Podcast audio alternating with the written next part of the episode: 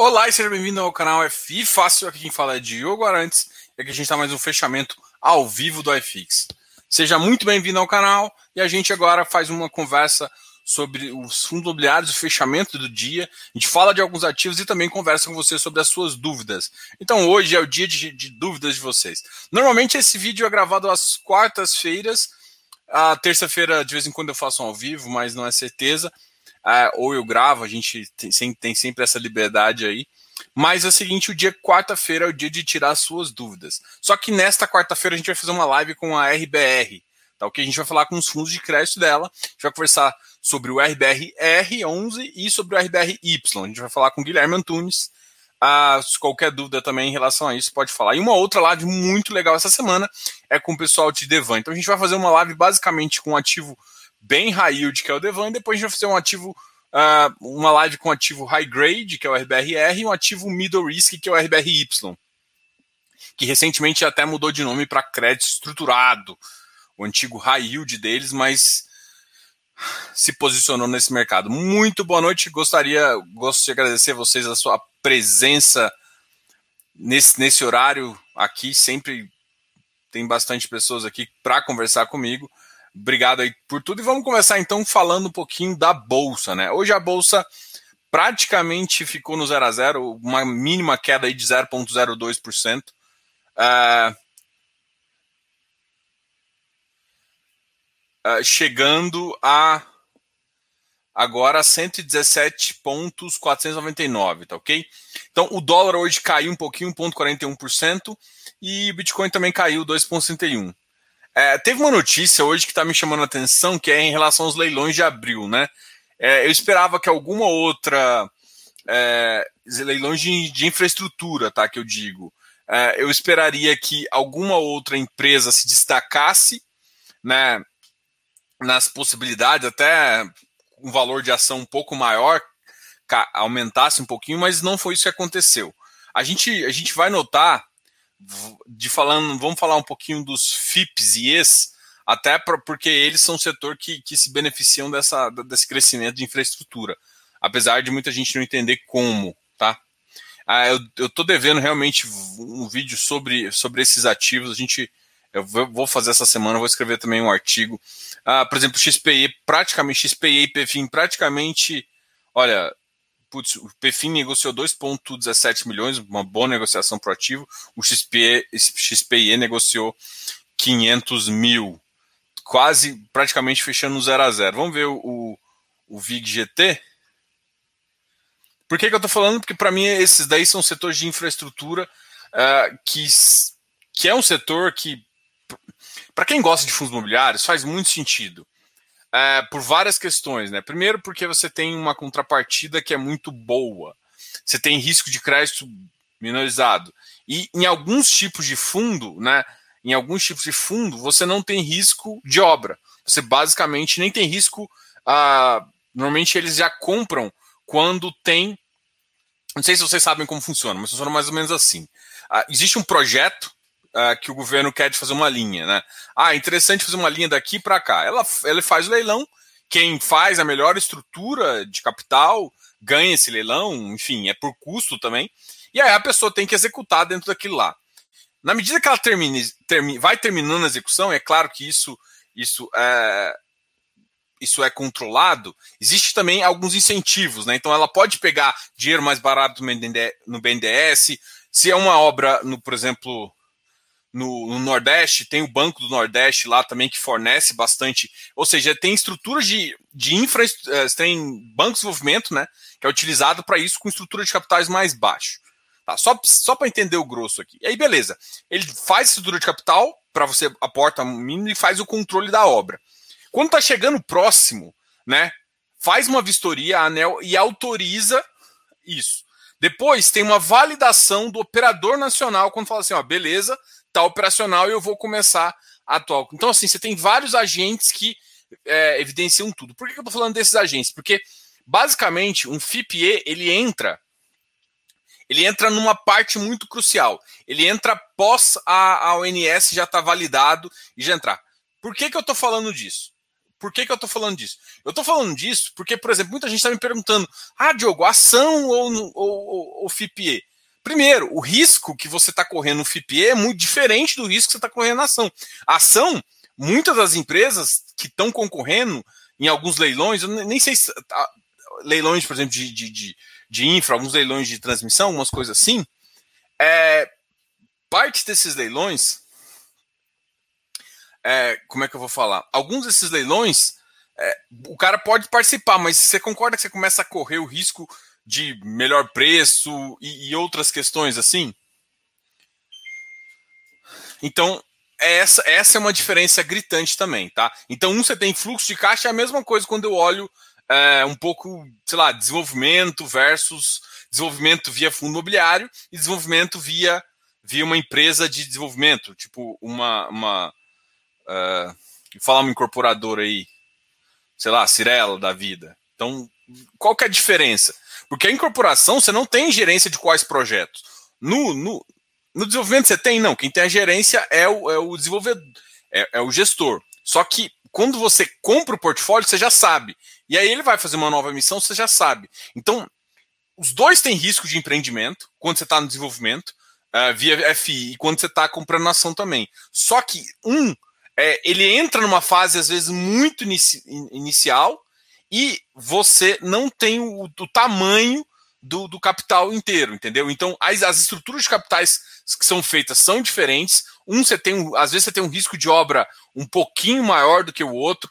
Então, tudo isso modifica. E outra, quando você está na ação, você não sabe é, o, o, que, que ele quer participar, porque você, você, mais ou menos você pode até ter uma ideia cara, às vezes, tem empresas que fazem plano de 5 anos, plano de 10 anos, de expansão, de, de market share, mas a estratégia que ela vai olhar, qual que mais interessa, ela não compartilha com você e só compartilha depois que ganha e podendo ser boa ou má notícia, tá? Dentro de um, dentro de um fundo imobiliário, às vezes o cara te pede um dinheiro para falar assim, olha, eu quero entrar em três, quatro projetos. Aí o cara te mostra o pipeline. Muitas vezes ele não te mostra, mas você tem uma certa você sabe mais do que está acontecendo. E é isso que eu tenho que entender, a, basicamente, a diferença, tá ok? O risco do empreendimento está muito associado ao deságio do leilão. Exatamente. Então, sim. Mas o que eu quero te falar é o seguinte: é, por exemplo, tem FIPS, sem ser o FIPE, ou se não até FIPE também, que o cara compra lá no começo. Nenhum desses estão no mercado, tá? O da Perfim, o da Perfim, se eu não me, se eu não me engano, o da Perfim começou com leilão, tá? Eles entraram junto com a Lupar, com sócio, uh, como é que ele chama? Sócio financeiro, né? A Lupar comprou, um, fez um leilão, uh, participou de um leilão e eles entraram ali com um capital e faz essa estrutura também, entendeu? Então um cara entra, então é, a decisão é diferente. Então existe, existe sim o risco, mas quando você está lá na frente que é o risco que, por exemplo, o FIPE está correndo. O FIPE ele já, ele já, já, inclusive, foi autorizado. A maioria já foi autorizado. Entendeu? Então, os, os, as autorizações que você tem que pegar no meio do caminho, mesmo sendo leilão, porque assim, mesmo sendo leilão que o governo quer, que é interessante, a obra ela, ela tem que ter um certo padrão de especificidade para atender ao, ao, que, ao que for feito. E não precisa, tipo, quando você ganha o leilão, não, você tem uns certos critérios, mas existe também uma, uma forma de você. É, existem questões que você pode fazer de um jeito ou de outro. Basicamente, você tem o lado A ou o lado B. Às vezes o cara escolhe o lado B porque a, ele tem uma, uma eficiência energética futura, ele vai executar ali. Não, às vezes ele pega equipamentos um pouco mais baratos, mas que tem é, uma manutenção mais cara. Então, tudo isso, o cara faz isso no projeto quando ele está fazendo. E tudo isso tem que ser validado pelos órgãos uh, pelos órgãos pelos órgãos de fato. Então o que eu quero te falar é que existe diferenças nesses riscos, tá? Então você tem que entender essa diferença para a gente conseguir até pular de um caminho para o outro, tá? Então assim, a, o mercado ainda está muito inseguro, tá tendo um, o mercado americano para mim é o que tem segurado as bolsas mundiais, estão injetando grana. Eu, eu tô com eu tenho uma certa uh, preconceito, não sei se a palavra é preconceito, né? Mas eu, eu não gosto dos, dos preços que, a, que algumas commodities, principalmente as de minério, estão. Então isso me deixa preocupado. Então, assim, é, sendo bem honesto, vendo a Vale no preço que está e mandando uma recompra, é, assim, eu até acho que, que, que, tem potencial ali. Ela, ela teria que ter valido mais se não fosse as duas. a Brumadinho e, e as, as duas. Uh, as, as, duas desastres que ela sofreu, ela teria um preço muito, muito, muito mais alto. Mas uma coisa que eu que eu queria que eu queria comentar era basicamente o seguinte: a, é, a, a Vale tem essa estrutura que podia ficar mais caro, mas para mim o commodity ainda está um pouco, principalmente essas a commodity do minério, para mim não está num preço tão ajustado. Eu acho que, mas assim, vamos lá. Pensa, vamos pensar em dois cenários. Aí voltando a pensar, se num cenário onde o, a, a injeção econômica, a injeção que o Biden fez, que o Biden fez lá nos Estados Unidos, se, se engatilhar mesmo o mercado, pode voltar a crescer e aí bicho, aí essa, essa, esse, esse teto que eu estava pensando que já ultrapassou das commodities minério pode continuar subindo e aí realmente a, a, a Vale é uma das que vai mais é, absorver isso. Agora, pensando que não, não seja tão efetivo, que seja tipo aquele efeito uh, voo de galinha, né? Vai um pouquinho, depois tem uma certa queda, a gente pode pensar numa coisa um pouco mais uh, longeva e aí você pode ter um, um valor um pouco mais abaixo. É só uma visão que eu quero mostrar para vocês, porque. E o Brasil? Cara, o Brasil é o único. Para mim, é quase que um agente ET, né? O Brasil depende muito mais do Brasil de fato do que do resto. Assim. É, é, é complicado falar isso, porque tem umas é, bem, bem estúpidas que eu falei. Mas é porque, assim, a gente tem muito espaço, mesmo se o mundo for ruim, a gente tem muito espaço desde que a gente faça o nosso dever de casa. A grande questão é que a gente nunca faz. Então, a gente tem um risco de eleição de 2022 e a gente começa a discutir, em vez de filosofia A filosofia B, tipo assim, você sabe que eu sou a favor da, da, da terceira via, né? Então, fica começa a discutir um lado puxando para um lado, um lado puxando para o outro, e na verdade ninguém discute o que o Brasil teria que fazer mesmo. E aí, tipo, um desfaz o que o outro fez, enfim. E aí a gente, em vez de andar cinco anos para frente, a gente anda três anos para trás. Mas isso é o Brasil, e aí, o ano de eleição, o ano que vem, a recuperação uh, do Covid, às vezes a gente tem notícias boas ou ruins, então ainda está muito inseguro. Eu, eu acho que esse mês de abril vai ser um mês muito interessante, porque está cada vez mais. Uh, as vacinas estão estão indo agora, agora par, parece que o, o, o, público privado vai poder comprar, mas parece que vai virar uma judicialização disso. Por que, que isso importa? Porque pode ser que ajude a disseminar mais essa, essa vacina. Eu não acho que o poder privado, o poder público, o poder privado tinha que concorrer. Mas se ele conseguir agregar, comprar em outras fontes, e mesmo que seja mais caro, mas trazer, eu acho que devia ser autorizado. É claro que se gera uma concorrência interna entre governo e, e privado, é uma concorrência ruim para os dois lados, de, de, fato. Então, agora, tem muitas coisas que pode ser que o governo tá, tem aquela, aquele problema todo de logística, né? É isso que às vezes eu entendo que o mercado privado fica preocupado. E assim, a grande questão é: a gente está num jogo de agilidade. Se, a, se, se o mercado privado entrar para agilizar, tem que entrar. Não, interessa eu conseguir fazer 10 milhões de vacinas se eu não conseguir. Se eu não conseguir é, vacinar 10 milhões de pessoas, entendeu? Não adianta só fazer isso. Eu não vi a apresentação do Pefim hoje, tá, ali, Nelson? Eu vou ver, depois eu falo. Eu, eu conversei com eles, acho que há duas semanas atrás. Foi uma conversa muito, muito positiva. Eles vão vir aqui no canal fazer uma, fazer uma live. Eu gostei muito do que a gente conversou. Uh, eu gosto. Eu acho que eles estão. Eles estavam também tentando explicar algumas, algumas questões lá. Mas beleza, a gente fala assim que der. Mas eu só queria te mostrar esse, esse mundo de infraestrutura. E vamos falar um pouquinho dos fundos imobiliários, a gente acabou querendo. Eu quis desenhar. Você sabe que eu gosto de conversar um pouquinho para desenhar, tentar desenhar os cenários que eu estou enxergando, entendeu? Porque é a partir dos cenários que a gente consegue definir um bom investimento. Né? Hoje teve uma pergunta muito, muito engraçada para mim que, uh, que me fez refletir em relação a isso, tá? Deixa eu até ver aqui qual foi das perguntas.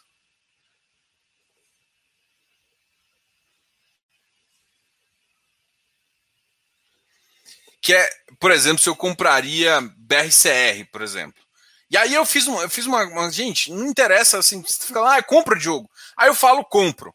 Só que a minha estratégia envolve um carrego, sei lá, eu tô pensando que ele vai voltar a pegar, comprar ele no preço que ele está agora, ele vai valorizar 30%, 40%, porque o mercado, eu crio um cenário e penso. Só que eu estou carregando ele, independente do yield ser pouco ou não, do rendimento, enfim. Mas eu estou ali e aí eu chego nessa valorização. Então o que me importa quando eu faço isso é essa valorização, é esse ganho que vai gerar. Então tem que ficar com esse ativo pensando nisso. Ou mesmo que ele caia e aumente a vacância, eu sei qual que é o tamanho disso o que, que eu quero te falar? Investimento você investe pelo, pelo rendimento que ele te paga. Claro, tem que olhar todas as estruturas, mas você pode ter dois objetivos: de rendimento, de renda passiva mesmo, ou de ganho de valorização patrimonial, ou, ou você vê um deságio errado do mercado e você compra, né? Você compra mais barato e tenta vender mais caro. Então, essas duas formas. Ah, esse aqui você não paga yield? Não, não estou falando isso. Só que quando você olha para um ativo, você está vendo o deságio dele, independente do que ele paga interno, não, não é que o que vai te fazer diferença. Mas é claro que você vai contar isso na sua TIR para ver. Então o que eu quero falar é que, dependendo da compra, você tem que traçar uma estratégia de TIR. Ah, Joe, por exemplo, eu, eu, eu já comentei aqui, eu só entro em TIR acima de, de 15%. Tá? 15% anual. Então, quando eu faço, eu, eu, faço algumas estratégias de entrada de TIR acima de 15%. Ah, todos os ativos você consegue isso? Não, os ativos que eu, que eu crio uma tese que eu acho que é mais complexa, sim, eu crio justamente porque nem todos que eu entro vai dar esses 15%, mas alguns às vezes vão dar 20%, entendeu? E aí um, um, um troca, de, um troca disso. Então, o que eu quis mostrar aqui, quando a gente estava conversando, é, quando vocês me perguntaram, ah, qual ativo compra, esse ativo aqui compra. Porque na verdade não importa só a compra do ativo. O que importa, de fato, é. O que importa, de fato, é toda a estrutura. Da, do momento que ele entra na sua carteira até o momento que ele pode sair, ou ele vai ficar num determinado preço, é isso que importa. Tá? Isso pode ser só dividendo, ou isso pode ser dividendo mais ganho de capital. É, com preponderância, às vezes, um ganho de capital. Tá ok? Bom, vou falar um pouquinho com vocês que eu tava com saudade. Essa semana eu tava com saudade. Rodrigo Vasconcelos aqui. Boa noite, Diogo. Parabéns pela planilha do Close Friends. Excelente material. Oh, obrigado aí. Obrigado, Rodrigo. Valeu aí pela confiança eu acho que você vai gostar muito mais quando chegar o aplicativo. Eu não estou falando muito do aplicativo, porque ele, tudo que está na planilha você vai ter acesso na palma da sua mão via um aplicativo aqui do canal com mais informações também. Mas a gente vai chegar lá. Eu acho que eu vou. Tô, tô pressionando o meu, meu, uh, meu programador para ver se ele consegue me entregar pelo menos essa uma versão beta para vocês até domingo. Então, assim. E aí, até, não sei se vocês sabem, eu vou até falar aqui, domingo é meu aniversário, né? Então eu falei, porra, me entrega, me dá esse presente para eu entregar pra galera aí. Eu acho que isso vai ser muito legal, vocês vão gostar bastante do material. Ô, Casão, saudade! Ô, os caras sumidos, Casão. Fale do XPMOL, por que você gosta tanto? Cara, para mim ele tem uma melhor carteira de, de, de shoppings. É, é, é tipo. É, para mim, o HGP, como diz aí, é o melhor. Tem uma melhor carteira. Só qual que é o problema do, do XPMOL? É que ele está concentrado em São Paulo. Só que para mim isso não é problema. Isso é bom. Se você for olhar é, todos os ativos dele, se, se você comparar, para mim é o que ele está na melhor região com uma melhor estratégia, ele não entra. Por exemplo, uma das coisas que o, que o Felipe Teatini me falou, que eu gostei muito de escutar quando a gente estava conversando, é, é, basicamente o seguinte: a estratégia do XPMOL ela é muito clara.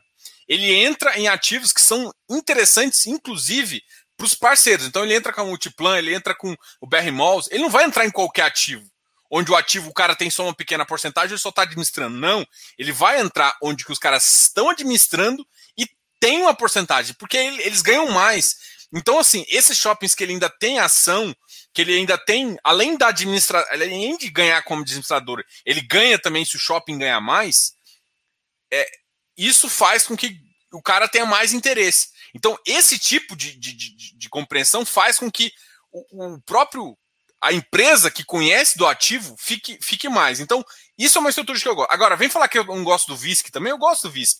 Eu acho que o VISC tem uma visão mais de, de, de, de estratégia de, de investimento de longo prazo. Às vezes, ele, ele para mim, aquele ativo que ele comprou lá em no Espírito Santo, ele quer fazer mais ou menos um turnoverzinho, mudar um pouco de padrão, melhorar a qualidade. Provavelmente vai ter que ter algumas ofertas aí na, no meio da brincadeira para melhorar o shopping, mas ele vai se posicionar.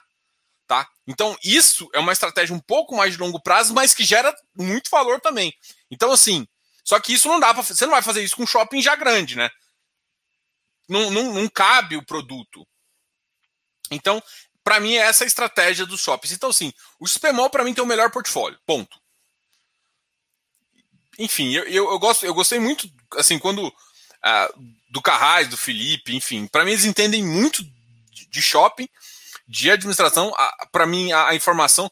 Agora, não dá para comparar, por exemplo, apesar de eu gostar muito do, do, do relatório do XPMOL, inclusive da planilha deles, não dá para comparar com as informações que tem, no, por exemplo, na HGBS.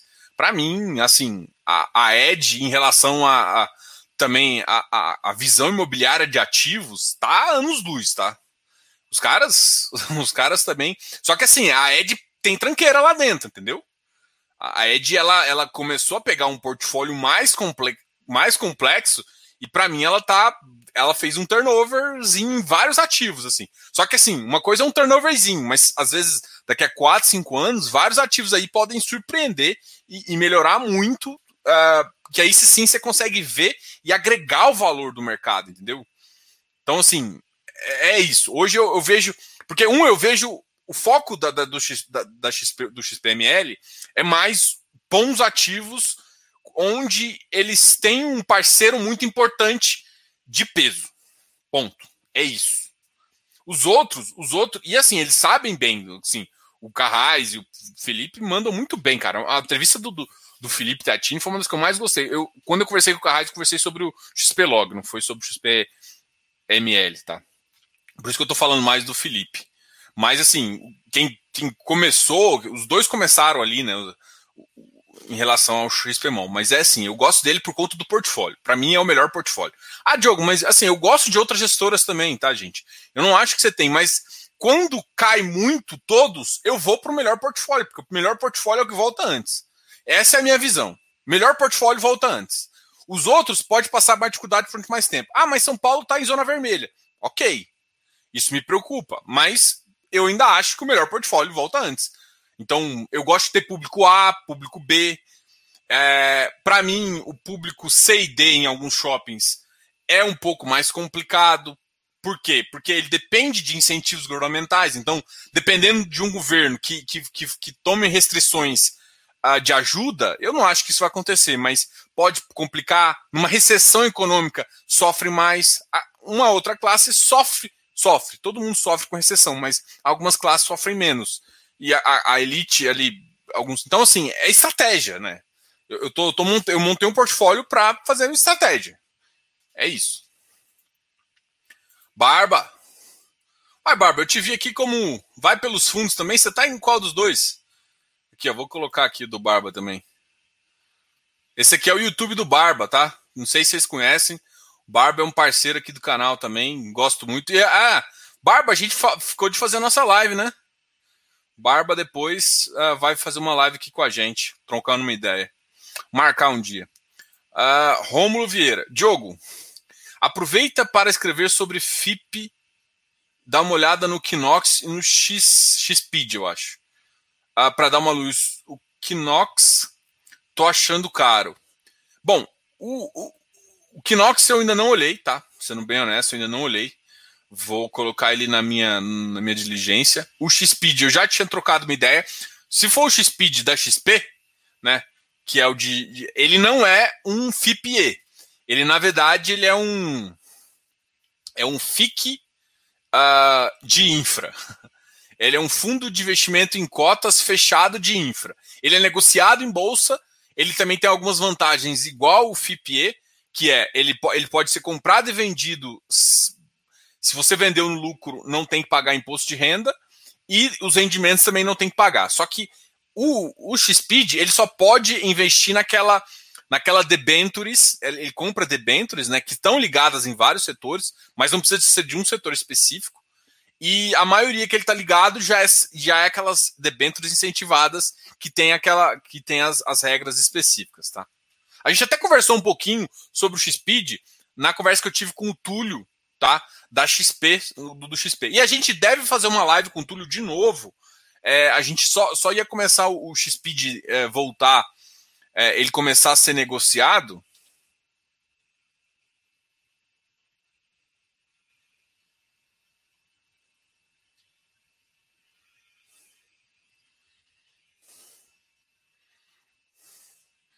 ele começar a ser negociado, a gente volta a conversar, tá? E o Kinox eu vou olhar. Valeu aí, Rom. Boa noite, Diogo. Já sentei o dedo no like. Valeu, Jânio. Ah, de fato, de fight, like, like. O Arlindo falando. Uh, boa noite. Diogo, Bari com 50% CDI, tudo bem? Agora taxa de performance CDI mais 1,5. Será que é pro cotista? Ai, eu não vejo problema. O que vocês têm que entender é o seguinte: a, a curva vai mudar, né? A gente não vai ficar com juros real negativo. É, a gente deu uma acelerada, mas porque a inflação disparou, não porque foi uma decisão do Banco Central, né? O Banco Central não esperava a disparada tão grande é, da, da, do IPCA. Ele vai começar a controlar o IPCA muito mais agora, então é, é de esperar mais, um, mais uma, uma, uma taxa de juros, pelo menos um patamar aí grande também. A gente pode pensar em mais pontos 75 ou 1, quem sabe? Eu acho que um não foi descartado aí. É, quando você tem isso, quando você está subindo o CDI, só que assim, para mim, quando a carteira está mais com uma, com, com uma performance, depois que eles fazem isso, é, é melhor. O que, uma coisa que eu quero deixar assim clara, eu já conversei isso com muita gente. Eu particularmente acho assim, se o cara tem mais 50% de CDI, ele tinha que estar tá com uma taxa de CDI, mas sabe que o gestor ele tem que ter uma liberdade também, né? Então, às vezes você está com 40, eu não vou ficar enchendo o saco dele. Porque qual que é a realidade? É, o Brasil não, não era para ter taxa de juros negativo, ponto. Então, se não é, então, teoricamente, a gente teria que ter sempre um, o CDI tá embutido no CDI uma taxa de juros. O que, eu te falar? O CDI, por exemplo, custasse 4,5 e a taxa e, e o IPCA ser 3,5. Então, basicamente, o que eu quero falar é que o CDI te dá 1% ao ano real. Então, assim, quando o cara faz essa taxa de 2, 1 um, isso, ele está te dando mais ou menos, você teria que fazer uma conversão de 2,5, que é uma taxa é, é baixa, mas está, é baixa. Mas por que, que eu estou falando isso? É só para você entender, né? Porque a gente às vezes quer bater numa taxa, mas o que eu quero que você entenda é o contexto. A gente não pode pegar o contexto que a gente viveu nesses dois anos e, e definir como realidade. Não, não faz sentido. Eu, eu, falo isso há muito tempo. Não faz sentido o Brasil com taxa negativa. Não faz sentido. Não faz. É, tipo, você emprestar dinheiro para um, um, É tipo assim, é, é, sei lá, para mim é emprestar dinheiro para um país pobre da África. Aí, e ele vai falar assim: não, eu tô com. E ele me, me entregar, eu empresto 100 e vai me devolver 90. Não, não quero isso. Você está perdendo para a inflação do seu próprio país, que já é um risco grande não, não faz sentido para o Brasil. Não faz o menor sentido. Tá? O Brasil teria que pagar uma taxa assim, se você fosse pensar uh, no mercado mais assim, eu, eu exigiria uma taxa do Brasil, pensando em crédito, cara, uma taxa de 4% real via dólar, via, via, via, via o Libor lá, tá? Enfim, mas isso é uma outra discussão, não vai. Então, Bari com 50% CDI. Tudo bem? Tudo bem. Agora a taxa de CDI mais um e meio. Beleza eu não vejo problema. A taxa está alinhada com o negócio, e mesmo que não está tão alinhado, também acho que é interessante, tá, gente? Tá bom? É, é, eu, assim, o Bari foi um que eu já tinha comentado, né?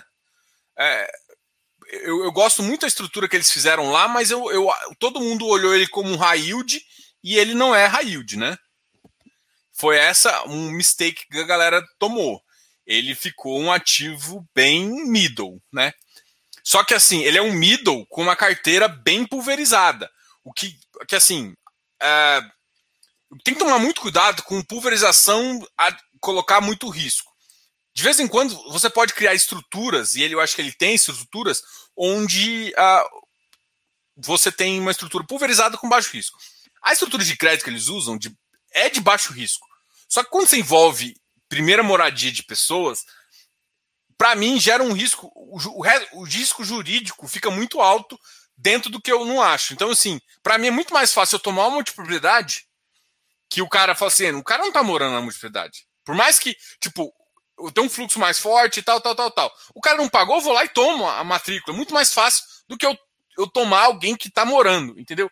Então, para mim, é mais seguro o que o, o que o Bari faz, só que no Brasil, por eu ter é, uma, uma insegurança jurídica, eu fico com mais medo. E, e para mim, eu, eu pediria uma taxa maior do que tá, tá acontecendo, entendeu? Então, para mim, é um, um, caso. O Bari ficou um caso complicado para mim. Porque eu pediria mais taxas que eles estão dando agora para correr o risco que ele está me oferecendo.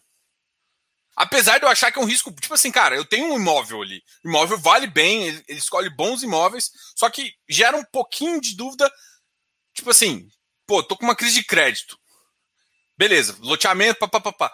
Loteamento também é um, um, pouco problemático de voltar, mas ainda o cara não construiu, não tá morando, então ainda é mais fácil.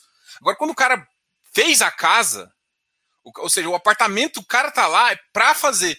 Ainda mais se tiver criança, assim, tá muito mais fácil, tá? Eu já escutei casos, já converso com advogado direto, já escutei casos de quatro meses, seis meses, mas já escutei casos de dois anos. Então, é, tá mais fácil e é melhor. Eu só, só, só tô querendo te falar assim, eu acho que a estrutura dele é muito boa. A estrutura de crédito, o crédito, a garantia é muito boa, tá? Mas a recuperação da garantia não é tão fácil quanto de outros papéis pulverizados. E isso pela recuperação ser mais difícil, é, eu, eu, acho um pouco mais problemático, tá? Mas é um excelente papel aí, só que ele não está classificado, não tem taxa mais. O Bari não tem mais taxas de high yield, ele não compete mais com high yield, ele compete no nível de, de middle.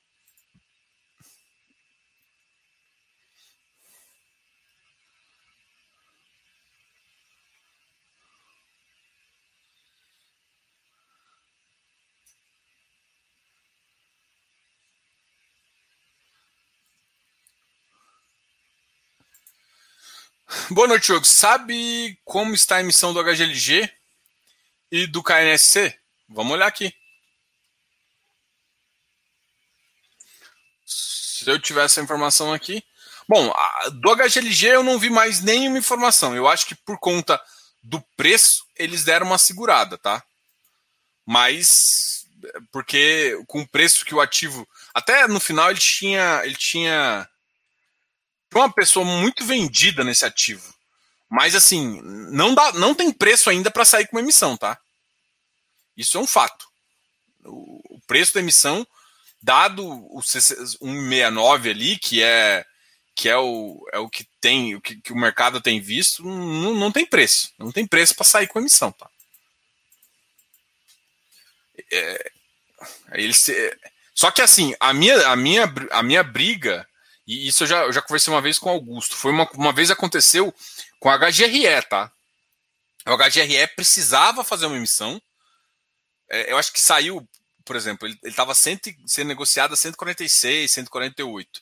E eles fizeram a emissão, tinha que sair num preço mais ou menos 143, 144, porque era preciso fazer essa emissão. E eles, com as taxas, acabou ficando 148. O que, de, o que só levou com que só institucional comprou. Basicamente foi isso. Então eu tenho um pouco de receio do HGLG de, de acabar virando isso também, sabe? Tipo, de só institucional, mas mesmo assim eu acho que tá com uma taxa um pouco mais alta, tá? É, é, essa é a visão que eu tenho. Do KNSC, se eu não me engano, era para estar tá saindo, só que eu não olhei o último não. Nossa, tá difícil olhar aqui. O HGLG ainda não foi definido. O KNSC parece que foi. A database é amanhã, tá? Uh, o, o, HGLG não tem definição ainda, tá? Acabei de olhar aqui, não, não tô achando definição, mas o, o, o, o KNSC, aparentemente, se não tem nenhuma novidade, ele está saindo com a data base amanhã e ele começa no dia 14 do 4, tá? O KNSC está com que preço aqui? Vamos olhar aqui ele.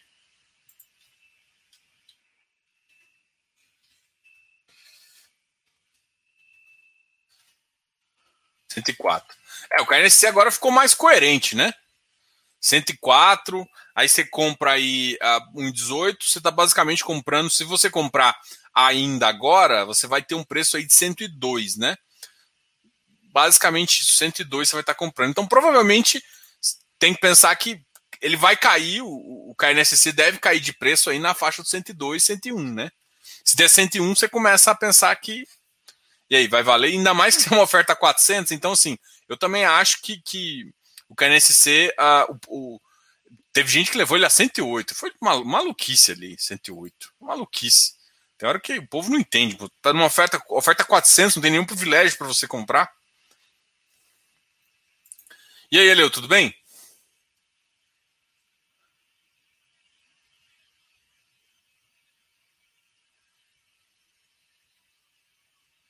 É.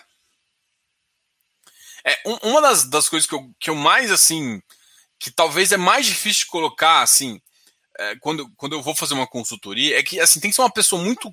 tem uma maturidade. Quando eu, é, eu, tenho um poder financeiro onde eu consigo colocar, sei lá, 2, 3% em carrego, assim, é, é, em TIR. Ou seja, o cara pensar daqui, ó, você vai comprar aqui e daqui a cinco anos você vai triplicar seu valor, cara. Nossa, que legal. É, é mais ou menos isso, entendeu?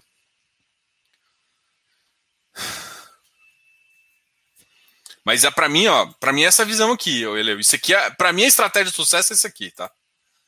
Metade metade metendo metendo pimba ali. Com todo respeito, viu, galera? Aí, Ricardo, Niver cachaça à vista. Hum, eu vou passar aniversário, eu até postei lá.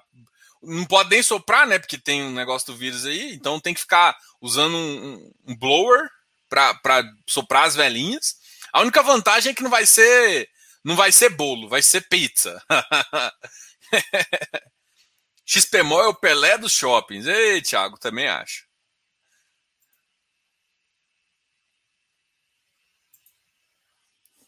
É, isso, isso aqui talvez é a sacada mais difícil, tá?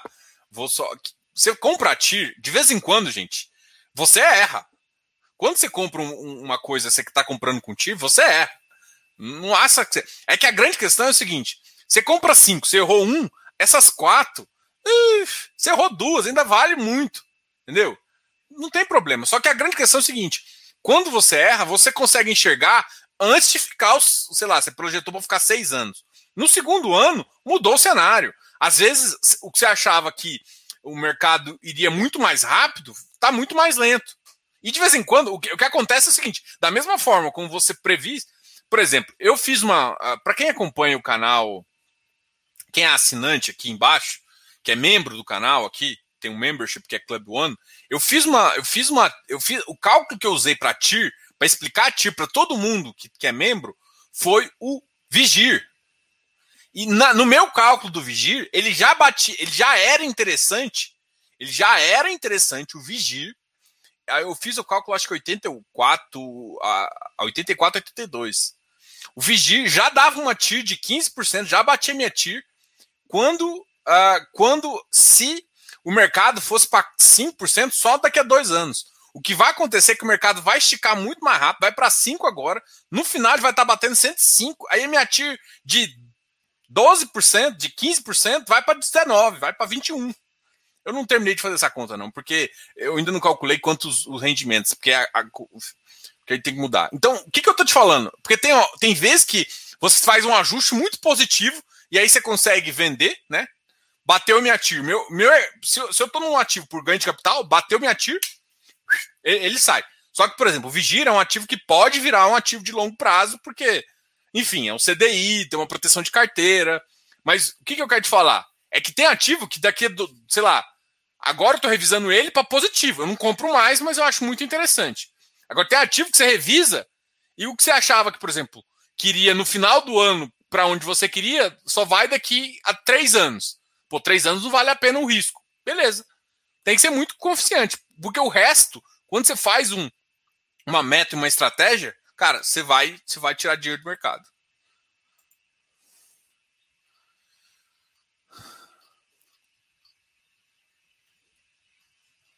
Ah, tá, tá. tá. Valeu, Diogão. Andei meio sumido por conta de seguidos e devastadores. Ai, caramba. Que triste. Putz. Cara, é, é complicada a situação, bicho. Casão aqui. Pô, melhoras aí, meus, meus sentimentos, cara. Força. Esse momento tá complicado mesmo. Ah, o governo já distribuiu 40 milhões para os estados e municípios e esses viram apenas 20 milhões. Fora roubalheira, matando. É, eu não estou querendo achar culpado entre governo federal e estadual, né? Não é essa picuinha que eu entro. Para mim, governo é tudo ruim. Estadual, municipal e federal. Tudo, tudo lento. Não adianta achar culpar. Ah, mas não adianta igual os meninos pequenos, um apontando para o outro. Não adianta, tá, tá sendo eficiente. Então, o que eu quero falar é que a iniciativa privada não pode concorrer. Mas às vezes ela, ela faz uma coisa, ela consegue ser 20 vezes mais rápida. Porque não vai ficar discutindo, ah, não, mas primeiro eu tenho que fazer. Já faz, né? Então você tem um caminho mais rápido, tá? É, é isso que eu queria focar, entendeu?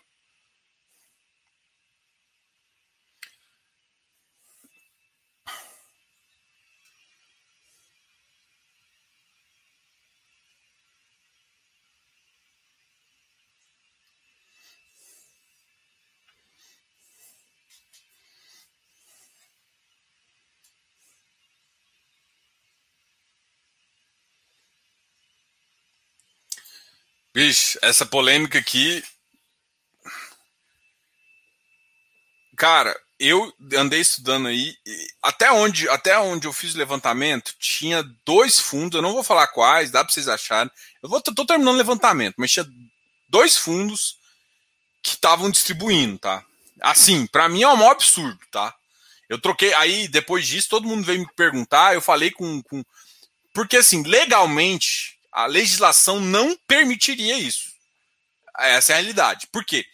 Porque marcação a mercado, ela não gera caixa. É muito claro, tá muito claro isso na legislação. O problema todo é que, se você olhar, cada FI tem uma porcaria de um cálculo e o cálculo é complicado. O que pode acontecer é o cara, na hora de. Assim, mas mesmo assim, bicho. Eu, eu olhei umas 50 termos de, de, eu não consegui achar justificativa para o cara fazer isso. Existe sim um ajuste. Se você olhar em todos os demonstrativos, existe sim um ajuste que você tem que fazer para mais ou para menos uh, do seu valor patrimonial, caso, caso tenha mais ou menos, enfim. E você tem que fazer esse ajuste. Tá? Mas, cara, para mim tem que tomar muito cuidado com o que está fazendo. Eu, eu pretendo conversar. Amanhã eu vou ter uma conversa com o Guilherme Antunes, tá? E uma das minhas ideias é o seguinte: não sei se vocês viram, eu sou implicado com marcação a mercado, mas sou muito implicado.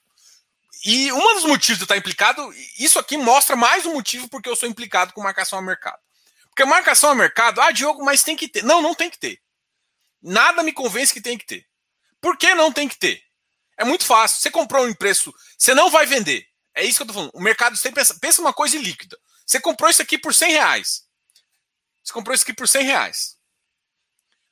Aí, por uma determinada curva, e eu entendo que a curva faz sentido. Aí você fala, não, isso aqui custa 150. Você ninguém vai comprar por 150. Ninguém vai comprar por 150. Por que, que eu vou falar que isso aqui vale 150 se ninguém vai comprar por 150? Na hora que eu quiser vender, por quê? Ah, mas e se você vender? Não, se eu vender e alguém, por loucura, porque, ah, não, o Diogo bebeu nisso aqui e quiser pagar 120, ou na verdade, não, o Diogo bebeu, eu vou pagar 90. Não interessa. Porque a, uma curva está 50, você pode ter, vender abaixo do seu preço. Porque, porque o mercado é assim, entendeu? Então não faz sentido. Aí nesse momento eu reconheceria ganhopeda. Agora, não, é uma caneta, BIC. Pô, essa caneta é negociada pra caramba. Então eu sei o realmente valor, é só olhar no mercado lá e faz. Então para mim tinha que ser não títulos e líquidos não tinham que ser marcados, não tinham que ser marcados. Só marcava na hora da venda ou na hora do porque dá uma sensação pro cara de crescer. Porque todo mundo fala assim: olha pro VP. Quando você olha para marcação e a marcação. Primeiro que muda de administrador para administrador. Isso já, já me irrita bastante. É, para mim, tem uma normalização. E, cara, título líquido não tinha que ter marcação. Ponto. Não, não, assim, não, nada justifica que tem que ter. Enfim, mas não tá errado de ter. Tem gente, inclusive, que não tem, tá? Tem, tem ativos que a marcação, o cara faz realmente o que eu tô falando, ele compra no, no ativo, ele, se o ativo foi líquido, ele não marca. Se ele vende, ele reconhece o ganho ou o prejuízo. Porque aí sim eu posso confiar no VP, tá? Então, é, cara, a legislação toda teoricamente protege. O problema é que cada termo de CRI é, cara, é difícil olhar. E eu acho que, tipo assim, parece parece que alguns administradores fazem vista grossa no entendimento dos caras. É isso, assim, não, não vejo, não vejo outro motivo. Porque eu sei que enfim, porque é, é, tá muito claro ali quando, cara, quando o cara faz um CRIBS, ele faz a conta, então você sabe o que, que é amortização, você sabe o que, que é. Só que tem, tem coisa que é complicado, por exemplo. Tem. Isso é fato. De vez em quando, os CRIs eles acumulam parte da, da, da, da, da, da como é que fala? Ah, da, da, da, monetização. Da monetização não, da, da, da, correção monetária, sim. E aí eles só pagam na, na amortização. Então como é que ele faz? Ele fica. Só que aí o que, que acontece? Tipo, é muito simples isso. O que te interessa pagar é os juros, juros, juros. E aí no final você pega a amortização, você sabe qual é o valor da amortização, re, fica, reconhece, e é muito claro isso, e aí a correção da amortização que vem depois, que vem semestralmente, anualmente, alguns até no final da operação, se a operação for muito curtinha, faz o reajuste. Agora, eu não acho que deve fazer previsão, e tem, a, e tem sim gestor que faz. É, é, só que assim, isso, tá, isso é. O que, que, eu, que, que eu tô querendo falar? Gente, existe uma maturidade do mercado. Nosso mercado ainda é infantil. É ainda, ainda é infanto-juvenil, na verdade. Ele tá ali no 10 anos ainda. Então, isso vai acontecendo que vai começar a dar problemas e eles vão ter que normatizar. Não, ó, o CRI, inclusive, como é calculado isso, entendeu? O cara não pode distribuir. Porque, gente, a lei está muito clara. Eu só posso distribuir o que está no meu caixa. Por exemplo, se eu recebo, teoricamente, eu recebo juros, juros, juros distribuo. Passou seis meses, vamos supor nesse caso é seis meses. O cara me distribui a amortização e mais a correção monetária. Tem ativo que o cara já faz o seguinte: ele distribui e assim, dá para você ver no termo de securitização. Ele já distribui tudo junto. Ele já distribui amortização, é, já distribui os juros e a, e a, correção. Então você pega os três aqui, lindão, e faz e já sabe o que é cada um.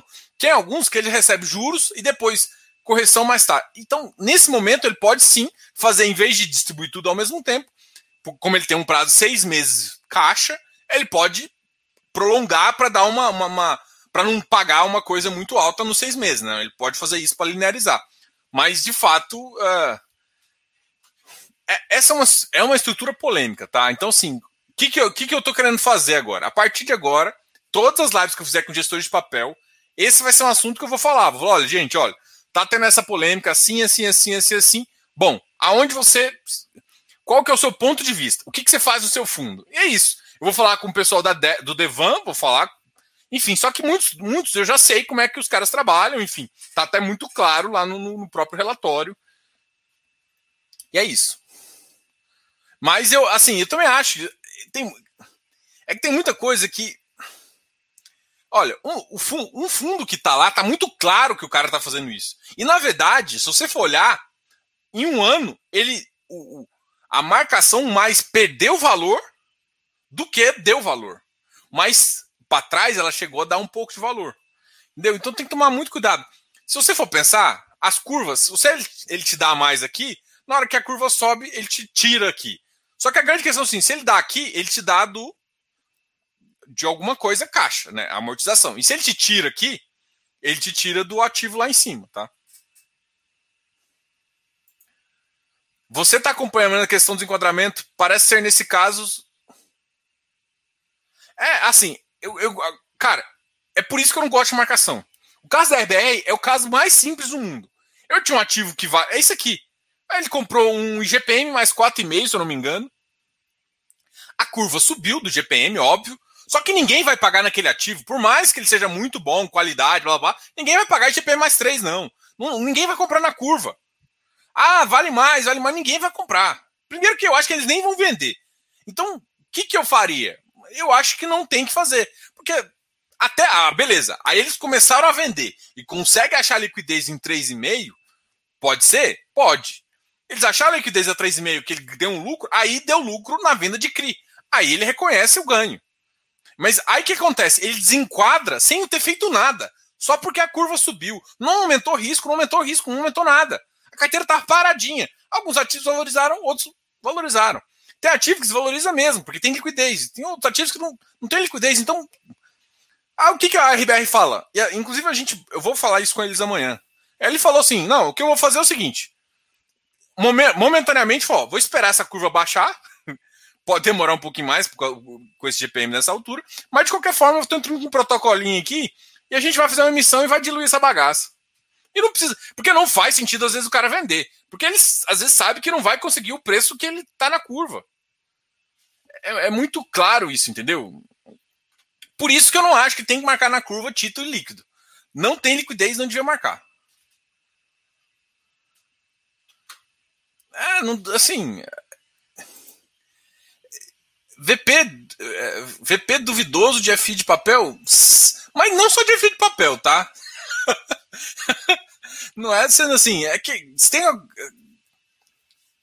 tem que olhar o imóvel, assim, por isso. Mas assim, o papel, o problema é o seguinte, é que essas curvas, elas não exageram muito. O que está acontecendo agora com o GPM é fora de sério.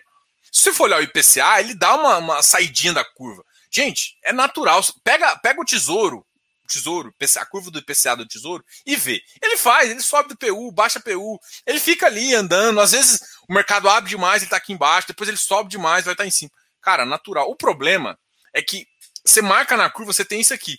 Só que o tesouro tem a liquidez rápida. Esses papéis não têm liquidez. O que, que eu sugiro? Eu sempre sugeri, cara, vai lá. Ah, na hora que eu tenho que vender mesmo. Porque 80% das vezes os caras não vão vender esses títulos. Não vão. No que não vão vender, cara, marca. Ele vai carregar até o final. Se não der problema. E se der problema, ele vai marcar zero. Então, para mim é muito claro, entendeu? Então, assim, isso evitaria o cara olhar para um valor patrimonial e achar que está mais ou menos. Ah, não, eu sim, esse caso. Imagina, você tá, você, o papel que provavelmente está mais pagando a carteira deles. Esse é um ativo o mais está pagando, tá IGPM mais 4 com o Banco do Brasil. Mano, você tá, tá doido que eu vou vender esse papel? Tipo assim, o cara falou assim: eu, faço uma missão aqui nem para Eu faço uma vaquinha com sócio aqui, mais uns caras com a 7,5 que quiser. Se ninguém quiser, eu faço a vaquinha com mais. É mais ou menos isso. Faz, não faz sentido, cara. nego ficar desesperado. Só que assim, teve, eu vi, a, eu vi uma, uma, Eu gosto muito do professor Arthur, ele fez, o Arthur de Vieira, né? Ele fez uma live agora com, com o pessoal da RBR falando desse assunto, né? E aí eu vi alguns ressaltos assim. A única coisa assim, pô, didática dele é excepcional, né? A única coisa que eu não concordei foi que eu acho que nem o pessoal da RBR é falar que, por exemplo, aumentou um pouco de risco. Não aumentou risco. Não mudou nada. É só uma curva que aumentou, aí a proporção ficou maior. É, é a mesma coisa que eu chegar e falar assim: eu não vou vender esse papel. Só que agora, se eu fosse no mercado, ele varia 80. Não me interessa, eu não vou vender agora. Você tem uma desvalorização. Eu tenho essa tesoura. É, nossa, essa tesoura é foda. Eu tenho essa caneta. Ela vale 100 reais. No mercado agora, estou pagando 80. Mas eu não vou vender. Ah, não, mas ela vale 80. Tá, mas eu não vou vender. Ok, mas assim, se está muito negociado, eu acho que tem que realmente marcar 80 e vale. Agora, se, não, se ninguém negocia, ninguém negocia, e eu, por que, que eu vou marcar isso aqui na curva sendo que ninguém negocia? Entendeu? É, eu sou a favor do mercado. Eu negocio no mercado. Eu não tenho mercado para dar, dar preço. É porque o mercado ele vai olhar para a curva. Só que ele não vai comprar só na curva. Ele quer um prêmio. É isso. O prêmio pode ser baixo, o prêmio pode ser alto, mas a, a, o mercado está sempre de olho, ninguém é bobo, né? Enfim. Eu também não venderia. Se fosse vou escolher um dos melhores papéis da carteira, vou vender. E aí devo, provavelmente eu não vou conseguir o preço. É isso que eu tô falando. Eu não vou conseguir. Eu não vou conseguir o preço que eu quero. Bom, vamos abrir aqui e falar de alguns ativos que subiram e que caíram. O ativo que eu tô, tô, tô olhando aqui, eu até devo gravar um vídeo aí. Vamos compartilhar a tela aqui.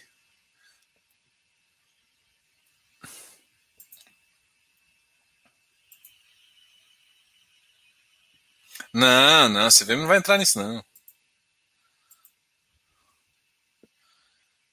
Tá longe. É que assim, eles tomaram as ações que tinham que fazer. A CVM pode fazer, cara, pode, mas tipo assim, vamos supor que eles tentam dar uma emissão, aí a emissão não é bem sucedida, passou três, quatro meses, não conseguiu fazer, aí ainda tá desenquadrado, e aí os caras não faz nada, não cai a curva, não sei o quê, sei lá, se isso perdurar por seis, sete meses, aí a CVM pode sim, mas você vê o que a CVM faz? O que a CVM faz é chamar os caras, é chamar você, cotista, e falar assim, e aí, vamos tirar o administrador, vamos tirar o gestor, vamos, o que, que a gente vai tirar? É isso que a GCM faz. Que na verdade, chegar a um ponto, eles podem querer vender. Falar assim, ah, não, não achei solução viável. A curva não baixou. Enfim, eu marco na curva, a curva não baixou. Eu não consegui captar, mas eu duvido que eles vão conseguir captar. Assim, por mais que. Uh, por mais que eles botem ali no preço do valor patrimonial e, e não dê muita, muitas pessoas querendo comprar, mas nem que os caras. Pô, cara, 30 milhões ali resolveria o problema, já diminuiria, já, já, já diluiria, enfim. Assim, é muito difícil isso acontecer, tá? Cara, na vida nada é impossível, né? Você tem uma regra. Se os, se os caras tiverem de mal, pode acontecer, mas é muito difícil, tá? Eu não. Eu. Né, cara, eu não. Tipo assim, tem, eu, eu não perderia o meu sono com isso. Agora, pode ser que eles façam emissão pior, assim, só que, enfim, eu não vou. Eu ia criticar uma outra gestora aqui, mas eu não vou criticar, não. Vamos. Uh, vamos falar aqui dos ativos que mais caíram. O Rio Bravo Renda Corporativa foi um dos ativos que mais caíram aqui, hoje caiu por 4,97.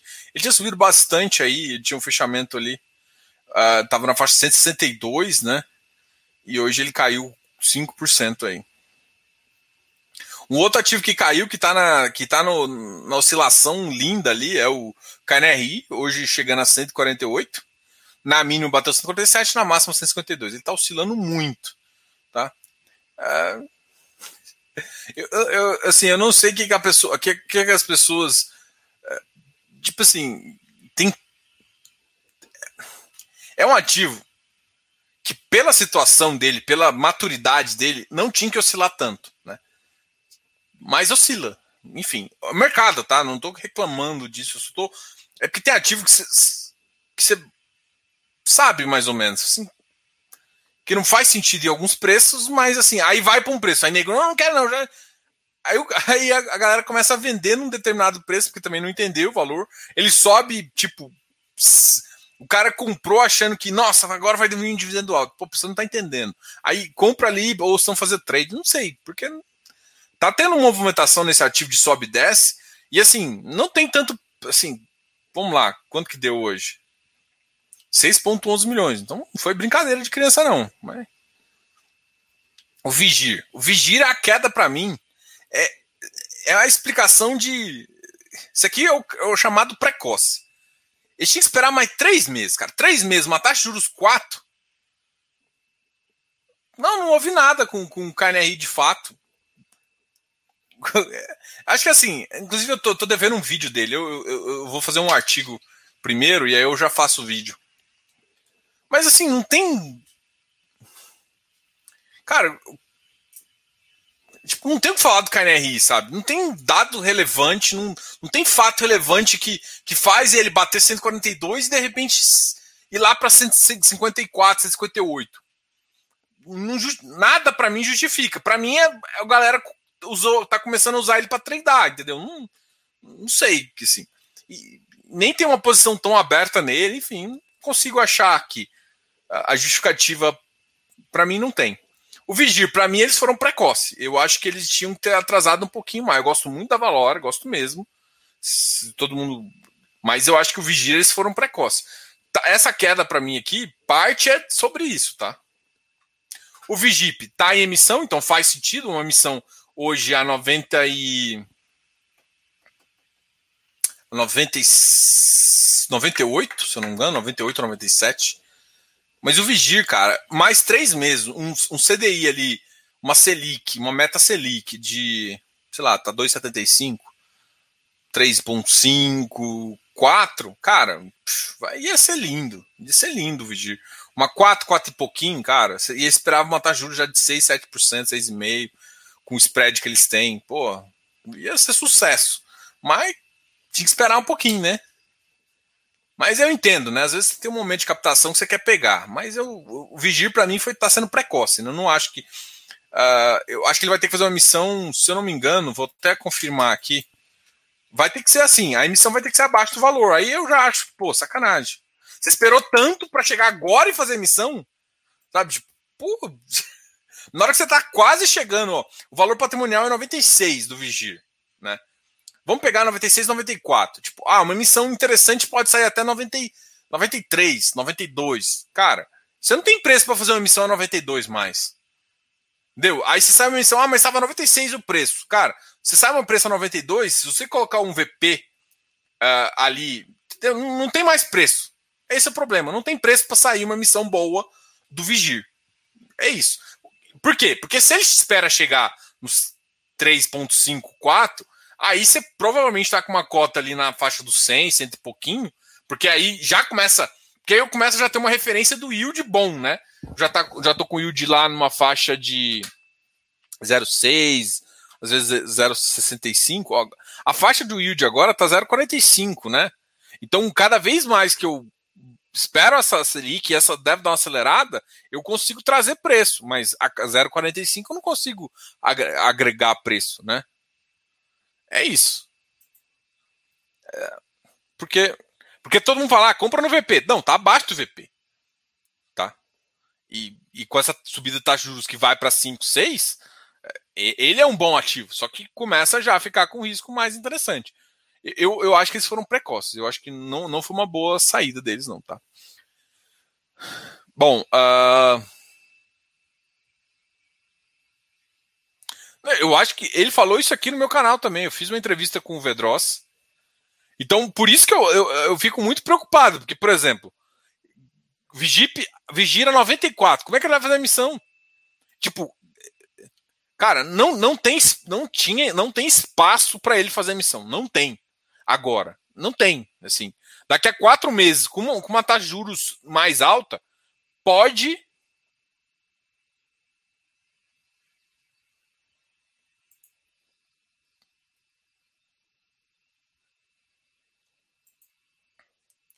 Concordo. Mas e aí? Que preço você vai fazer a emissão? Não tem como você fazer. Ó, é, é, é, é, assim. O que eu, eu sempre escutei do Vedrossi foi o que o Regis falou: não faça emissão abaixo. Beleza. Ah, o preço de mercado aqui, contando com, com os ágios do mercado ou deságio, tá 96. Eu acho, inclusive, que é mais, tá? Mas por quê? Porque vários papéis CDIs, aquele CDI ruinzinho, CDI 1, CDI 2, estão desvalorizados para com taxa embutida. Então, na verdade, o VP, na verdade, não está mais barato, está mais caro. Mas ok, deixa o VP ali.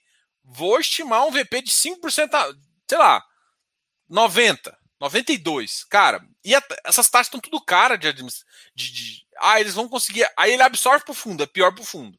Ele joga pro preço, 92, mas dá 95, não, não tem saída. Então, para sair a 92, ele tem que fazer uma missão a 88 ou 89.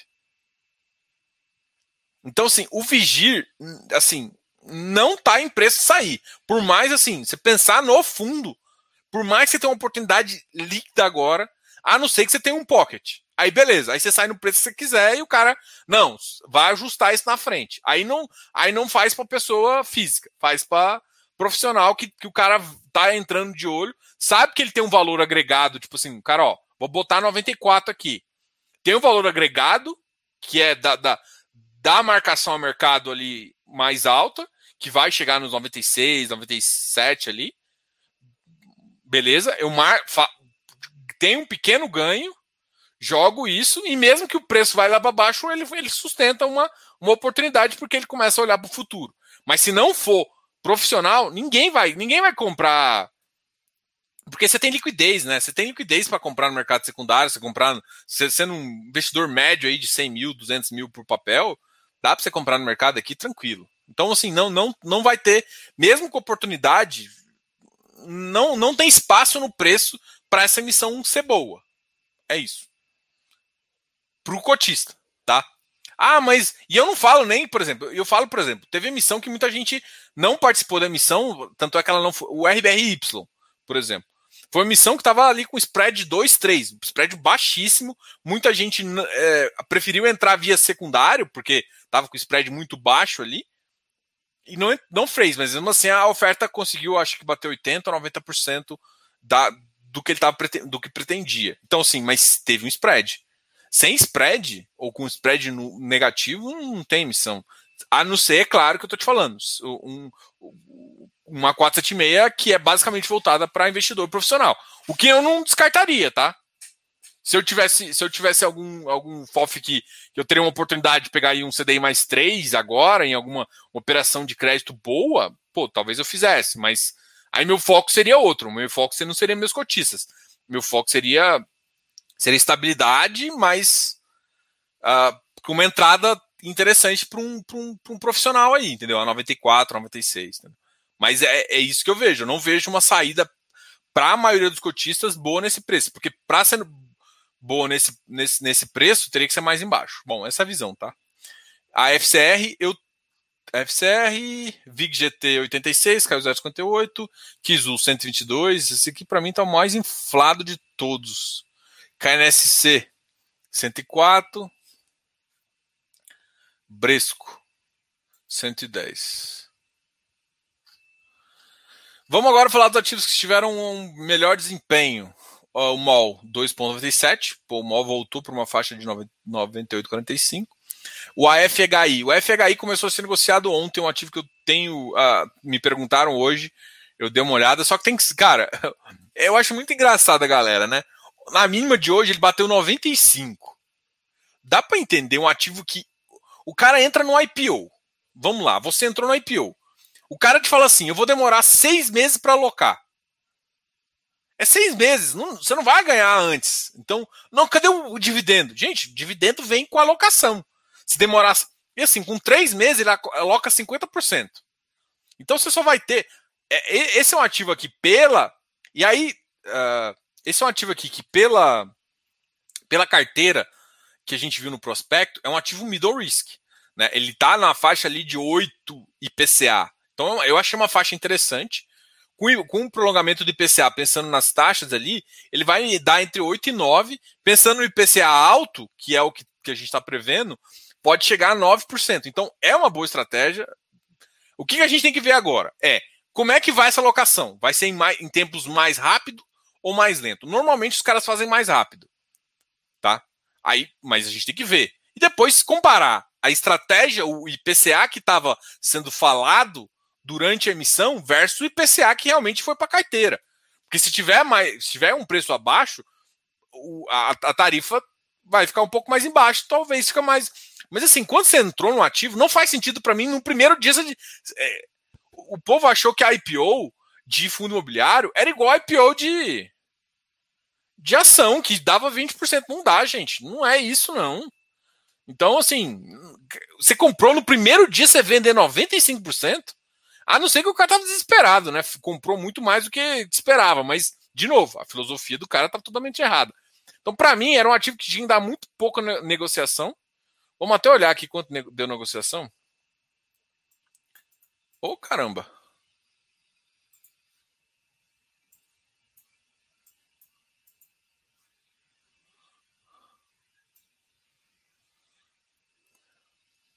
Ó, 670 mil, né? Nem foi pouco. Mas, bom, é, é essa questão desse ativo aqui, ó, a FHI, tá? É um ativo middle risk, então, para quem tá de olho no middle risk, mas assim, espera dar um, uma rodada, ver como é que tá com a carteira, se você quer, quer fazer alguma coisa um pouco mais tranquila. Se você quer é, pensar no preço, você olha aqui, cara, na mínima bateu 95. Pô, 95. Se você pensar aí num, pensar num yield de um, um ativo que tá pagando um, dois reais aí, Pô, você está comprando aqui basicamente no VP, um middle risk com uma, uma, uma, taxa. Aí que tá, você não sabe a taxa ainda porque não tá, mas mesmo assim não faz muito sentido. No VP vale, no VP vale, porque você, basicamente está deixando de pagar a taxa de administração que foi 3,71.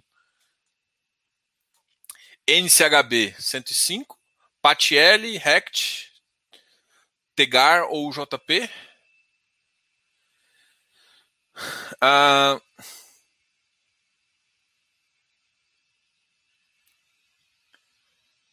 olha, eu vou, eu vou responder essa pergunta. Cara, você acha que um institucional ia comprar um ativo e vender para vender no prejuízo 600 mil, sei lá, pensar aí um, um prejuizinho aí só para dar graça, isso aqui é, isso aqui é pessoa. É, isso é o tipo de institucional, cara. O cara entra e não ele, ele vai vender quando tiver um ágio, ele vai vender daqui. Ele não vende no primeiro dia. Institucional não vende no primeiro dia. Ainda mais se não tiver. O único institucional que eu vi vender no primeiro dia foi o Iridium quando comprou Deva, porque o mercado pagou 150, 160, 170, teve a loucura de pagar 170 no ativo. Só isso. Que é óbvio que você vai querer um que você não vai encontrar. E na média ali ficou 150, se eu não me engano. Institucional não faz isso. Não vende, não vende. não Porque o, cara vai pegar. Ele não, ele não vai queimar, não é 10 mil, não. Ele vai queimar 600 mil com 5% a menos. Em menos de dois meses de alocação, você não faz isso. institucional. A visibilidade. Cara, você dá visibilidade, você contrata, sei lá, várias coisas, mas você não, você não vai queimar 5% em visibilidade.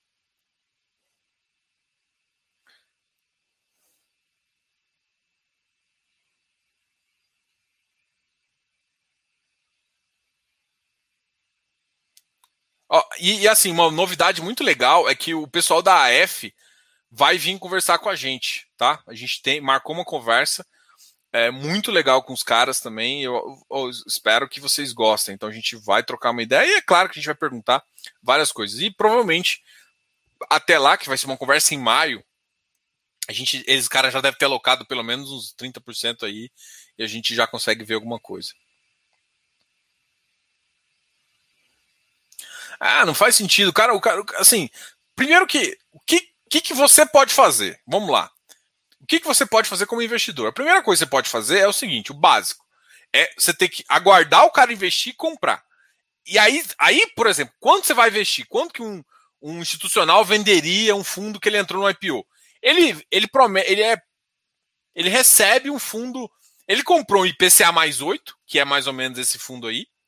IPCA mais 8 pouquinho, tá? Só, só com a, com a, tô, tô, me baseando na, na tese de habilidade. Ele comprou um IPCA mais 8 e de repente um IPCA mais 6 que entrega. Putz. Porque, por exemplo, ele comprou IPCA mais 8 com IPCA a, a X, a 2 pouquinho, e, e, de repente agora o IPCA está 3. Você concorda que o que acontece? O IPCA subiu, as taxas caem, tá? Então é natural que às vezes ele não consiga entregar o IPCA mais 8. Ele entrega um IPCA mais 7,5, 7,6, 7,2. É isso que eu espero, entendeu? É isso que você tem que entender. Mudou o cenário macroeconômico, mudou as taxas. Então, ponto, tá?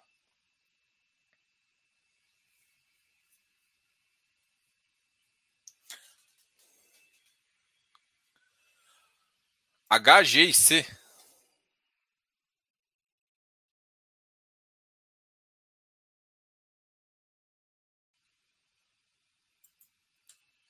Tem que olhar esse ativo, cara. Não, não, não, não vi essa carteira. Mas só, só completando o raciocínio aqui. Então, é isso que eu quero te falar. Então, o cara comprou agora. Ele comprou IPCA mais 8, foi para IPCA mais 6 por conta do mercado. Ele entendeu. Ele, o yield final, a viabilidade não vai mudar muito, porque as taxas mudaram um pouquinho. Mas, de repente, ele vê que não foi o IPCA mais 7,5 que ele teria que ter e foi para 6 pô, isso aqui desviou do que ele tinha prometido no começo. Então ele, ele pegou um fundo middle para high e transformou num, num, num, fundo middle quase, para mim, um high grade. Então ele mudou a característica. Aí isso muda a minha alocação e aí isso faria eu vender. É mais ou menos essa estratégia que eu faria, entendeu? Então a alocação veio, foi. Não, é, não tem que ser exatamente a viabilidade, mas ela tem que ser parecida com a viabilidade, com pelo menos com as mesmas tendências de valores para dar a mesma viabilidade.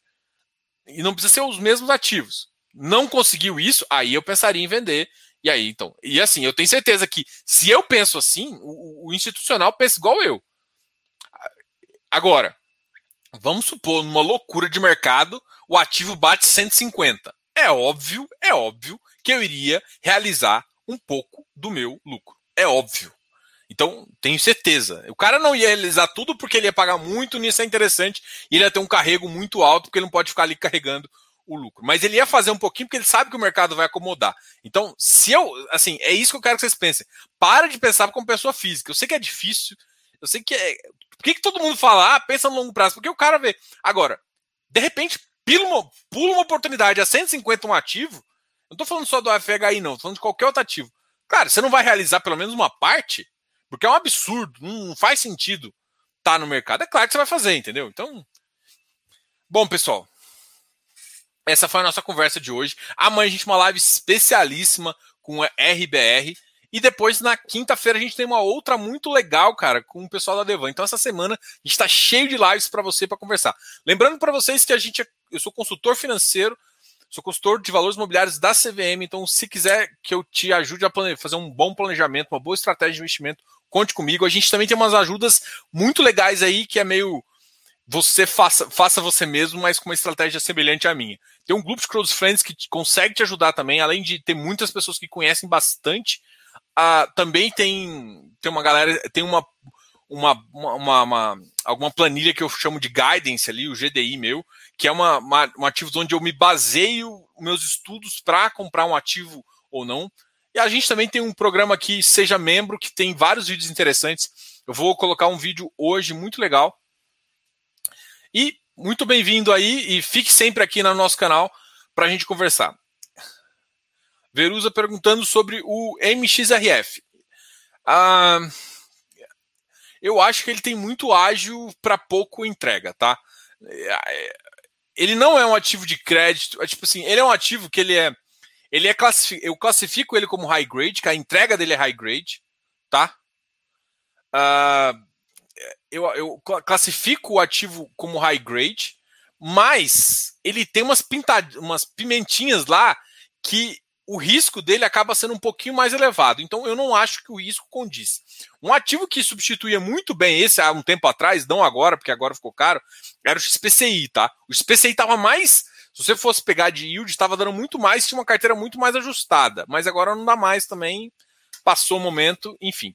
Mas assim, o MXRF não é Tipo, ah, ativo horrível. Não é isso que eu tô falando, tá, gente? Vocês podem decidir para comprar. Muita gente tem ganhou 20 reais de dividendo quer comprar alguma coisa. Eu só acho que essa não é a melhor estratégia, né? Às vezes, você... porque se você comprar com ágio e vender com ágio, com o mesmo ágio, você ganhou um yieldzinho, vale a pena ficar, mas não dá para garantir. É isso que é o meu receio em relação a isso, tá ok? Então, essa é a sua função. Valeu, Verusa. Continue aqui, volte sempre. Em fundo imobiliário, quero começar. Uh, qual você me indica? Olha, eu não consigo indicar aqui. Não, eu não, eu não sou analista, né? Eu sou consultor. Consultor normalmente faz um tete a tete. Mas assim, você vai, você consegue. Aqui no canal tem vários vídeos de emissão, tem vários vídeos aqui onde eu falo de alguns preços é, do, baseado no mercado. Tem, tem dá para você colher informação. E você quer começar? Eu sugiro que você comece pelos top 10 ali do, do, do iFix, tá? Dá uma olhada, por exemplo, uma carteira interessante também, para você não seguir o iFix, dá uma olhada na carteira, por exemplo, do Suno 30, né? Tem vários ativos lá legais, dá uma filtrada melhor. Foge de bancário, foge de bancário, foge de bancário, foge de bancário. Fica nos setores mais clássicos ali. Lá está complicado agora. Talvez um pouquinho de logístico, talvez valeria a pena para começar ou, ou shopping, mas shopping o yield vai estar tá baixo. Então é essa a visão. E se você quiser começar com papel, comece com high grade, tá? Uh, e basicamente isso. Mas dá uma olhada lá, porque lá no do Suno 30 tem, tem uma especificação, então você pode escolher, tente escolher também um high grade ou um middle risk mais que está em emissão, que pelo menos está um pouco mais barato, tá? Então seria mais ou menos essa visão por onde eu começaria. Eu começaria pes pesquisando dentro dos índices, uh, dos índices maiores de mercado, os melhores ativos, tá?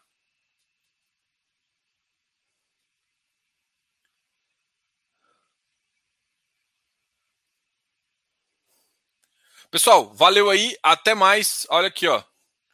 Valeu, Eric. Recomendo demais a consultoria. Obrigado.